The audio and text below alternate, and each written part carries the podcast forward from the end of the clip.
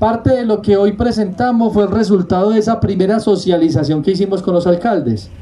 Y en, y en las socializaciones posteriores pues fue que resultó la, la, solicitud del bicicarril, de AVE colombiana, de cada una de las cosas que nos venía planteando los, cada uno de los alcaldes, los accesos a través de los retornos para Cogua, cada uno de esos puntos. Pero entonces, yo creo que sí es muy importante entonces ahorita establecer una mesa de trabajo ya detallada con los diseños cómo quedaron para que revisemos dónde van a estar los retornos cómo van a ser los accesos, cómo va a ser el paso de la ciclovía, cómo va a ser el bicicarril.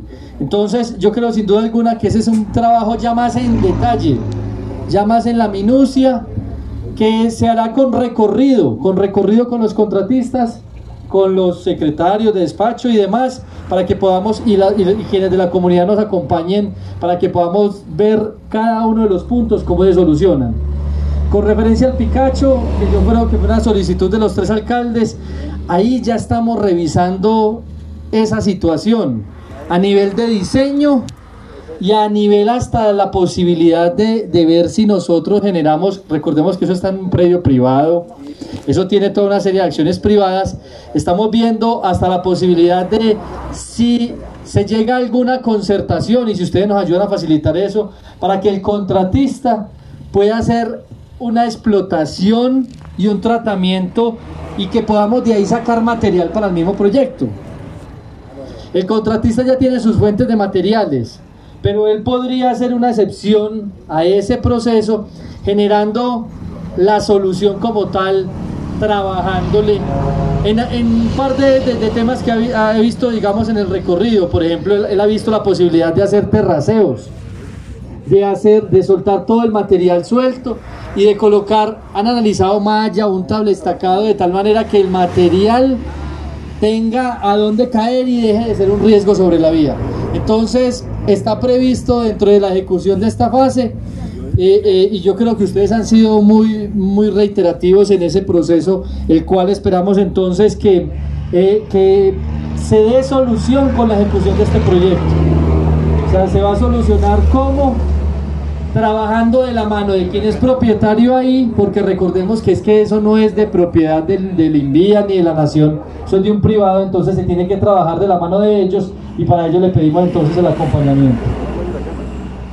Con referencia a estos 300 metros de la vía que me comentaban aquí que conecta la 36 con la nueva doble calzada, vamos a, vamos a revisarlo. Nidia me había hablado del tema, vamos a enviar un equipo técnico entonces un equipo técnico para ver si es posible. Es que recordemos que yo no puedo desviar los recursos públicos de una vía nacional para vías que no son competencia de la nación. Pero si generamos un anillo o alguna cosa, voy a revisarlo o si lo puedo hacer con otra gestión diferente. Listo. Pero entonces le pido a Nidia para que ella se encargue de hacer toda la verificación con todo un acompañamiento técnico. Que tan siquiera formulemos los estudios y no los tenemos. Que hagamos toda la revisión y los, desarrollemos para ver qué podemos llevar a cabo al respecto. Alcalde, los puentes de ave colombiana, eh, la solución definitiva en este momento es la glorieta. Esa es la solución definitiva. La solución en el largo plazo, cuando crezca el número de vehículos determinado, cuando, cuando se generen las condiciones de tráfico en el que el nivel de servicio, la capacidad de la vía cambien, se estima más de 10 años, es la inclusión de los puentes. Está previsto de todas formas, en este momento tenemos que garantizar la doble calzada con la solución definitiva que hoy funcione. Entonces por eso hoy la, intersección con el paso de, carril, la sección amplia y demás es la solución hoy. Eh, y, se hará todo el monitoreo. En caso de ser necesario tenemos el contrato 10 años acá para la ejecución de esa actividad. Listo. La hemos trabajado en la señalización de la vía, sin embargo, hay que fortalecerla. Yo también veía, en, hay, de también me contaba acerca de, la necesidad de pronto de generar algunos puntuales en iluminación en algunos sectores en algunos sectores puntuales.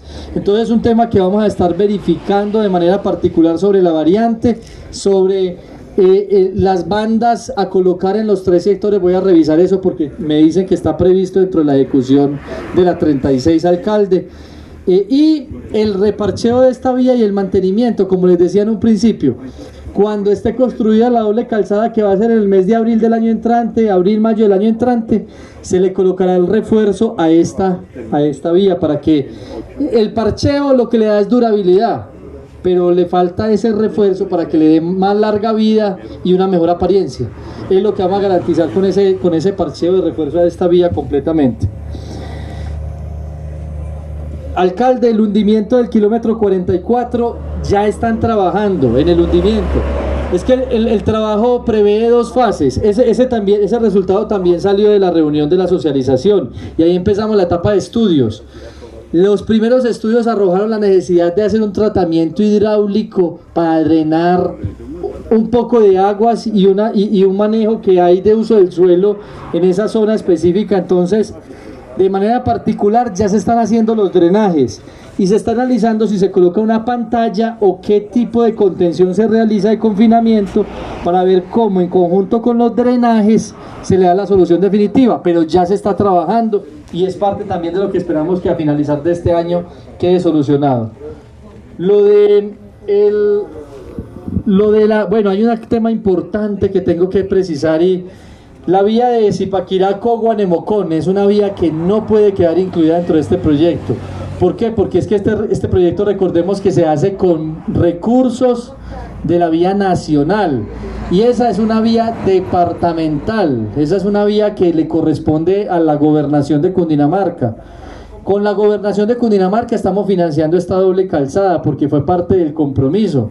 Ellos, nosotros pusimos 525 mil millones de pesos para doble calzada y el gobernador Nicolás está poniendo 250 mil millones de pesos adicionales, con los cuales vamos a llegar por encima de los 350 mil millones de pesos. Sin embargo, para la vía de Zipaquirá, Cogua hacia Nemocón, es una vía que no puede ser financiada a través de este proyecto. Y al no poder ser financiada, tiene que llevarse a cabo a través de la gobernación con el IQ que tengo entendido que ya hay un proyecto que está para licitación, pre, pero como para mantenimiento de la vía como tal. Pero es una vía que no le corresponde al Invías y mal haría yo en comprometerme en algo que no es competencia de nosotros porque estaría diciéndoles mentiras al respecto y no lo voy a hacer. La única realidad es que la vía es del departamento y hay que hacer ese trabajo conjunto con ellos para poder llevar a cabo ese, ese ejercicio. Lo de la vía Basora va de la mano del cambio de ubicación del peaje, pero con referencia al cambio de ubicación del peaje, lo que yo les comentaba es que iniciamos los estudios. Esto, esto tiene un proceso de ley muy largo. ¿Por qué? Porque hay que hacer unos estudios de posible ubicación, hay que hacer estudios de tránsito y estudios sociales de afectación en la nueva ubicación. Entonces, esos estudios demoran alrededor de, año, de un año a 18 meses la elaboración, incluidas todas las socializaciones. Y esos estudios para la, para la reubicación es lo que vamos a, lo que, lo que em, em, estamos empezando en este momento. Pero es un tema en el que estará previsto para el año 2023 aproximadamente, para ver si es viable o no realizar la modificación y aprobar la modificación. Después que se haga eso, se tiene que diseñar, o sea, después de que se dé la aprobación de la ubicación, que eso se demora 18 meses, porque eso tiene concertación social, eso es un tema que en el país es largo, pero después de eso viene la, el diseño de la ubicación como tal definitiva del peaje, o sea, de la caseta, de los accesos, o sea, esto es un proceso que demora dos años aproximadamente. Pero no es un tema que es que sea capricho o es que sea, no. Eso es lo que demora la ejecución como tal de los estudios. Lo importante era empezarlos y lo importante es que ya los vamos a empezar. Ya vamos a empezar la ejecución de esos estudios y para poder verificar a dónde podemos generar la ubicación, la mejor ubicación de, del peaje. Entonces, si se demora eso, no es que se demore por capricho, no, porque es que tiene una serie de concertaciones, tiene medición de tráfico, tiene medidas sociales, tiene medidas técnicas como tal. Y todo eso es parte de un estudio que pide una normativa específica que tenemos en el país para poder hacer traslado de, de estas estaciones de peaje. Entonces, estaremos hablando que para el año 23 tenemos el primer estudio el estudio ya de diseño definitivo finalizando el 23, iniciando el 24, podría llevarse a cabo esa actividad, pero es para no generar una expectativa diferente. Es para no generar una expectativa diferente de que esos son los tiempos con los cuales se llevará a cabo esta actividad. ¿Listo?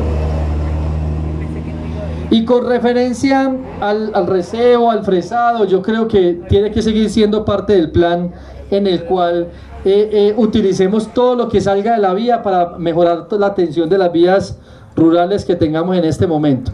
Y la mano de obra, en este momento hay más de 120, 130 personas que están vinculadas al proyecto. Eh, hay profesionales que el contratista ha traído de la zona y nosotros estamos insistiendo que necesitamos que sean de acá de la región y en eso, en eso vamos a insistirle porque sin duda alguna es una prioridad la reactivación económica, es de esta región. Y en otras regiones estarán los, los proyectos para que en las otras regiones tengamos profesionales de otras regiones. Pero la insistencia no es solo en la mano de obra no calificada también en la mano de obra calificada y en eso hemos venido trabajando, ya tenemos un grupo de personas en las cuales tenemos que empezar a pensar tanto para la interventoría como para el contrato de obra, porque para nosotros es una prioridad la reactivación de la región. Entonces, ya hay una generación de empleo local, ya se ha venido trabajando de la mano de la comunidad en esa generación de empleo. Sin embargo, ahora con la construcción de la vía es que empieza el desarrollo como tal de, en esos cinco frentes de trabajo, vamos a tener alrededor de mil personas trabajando.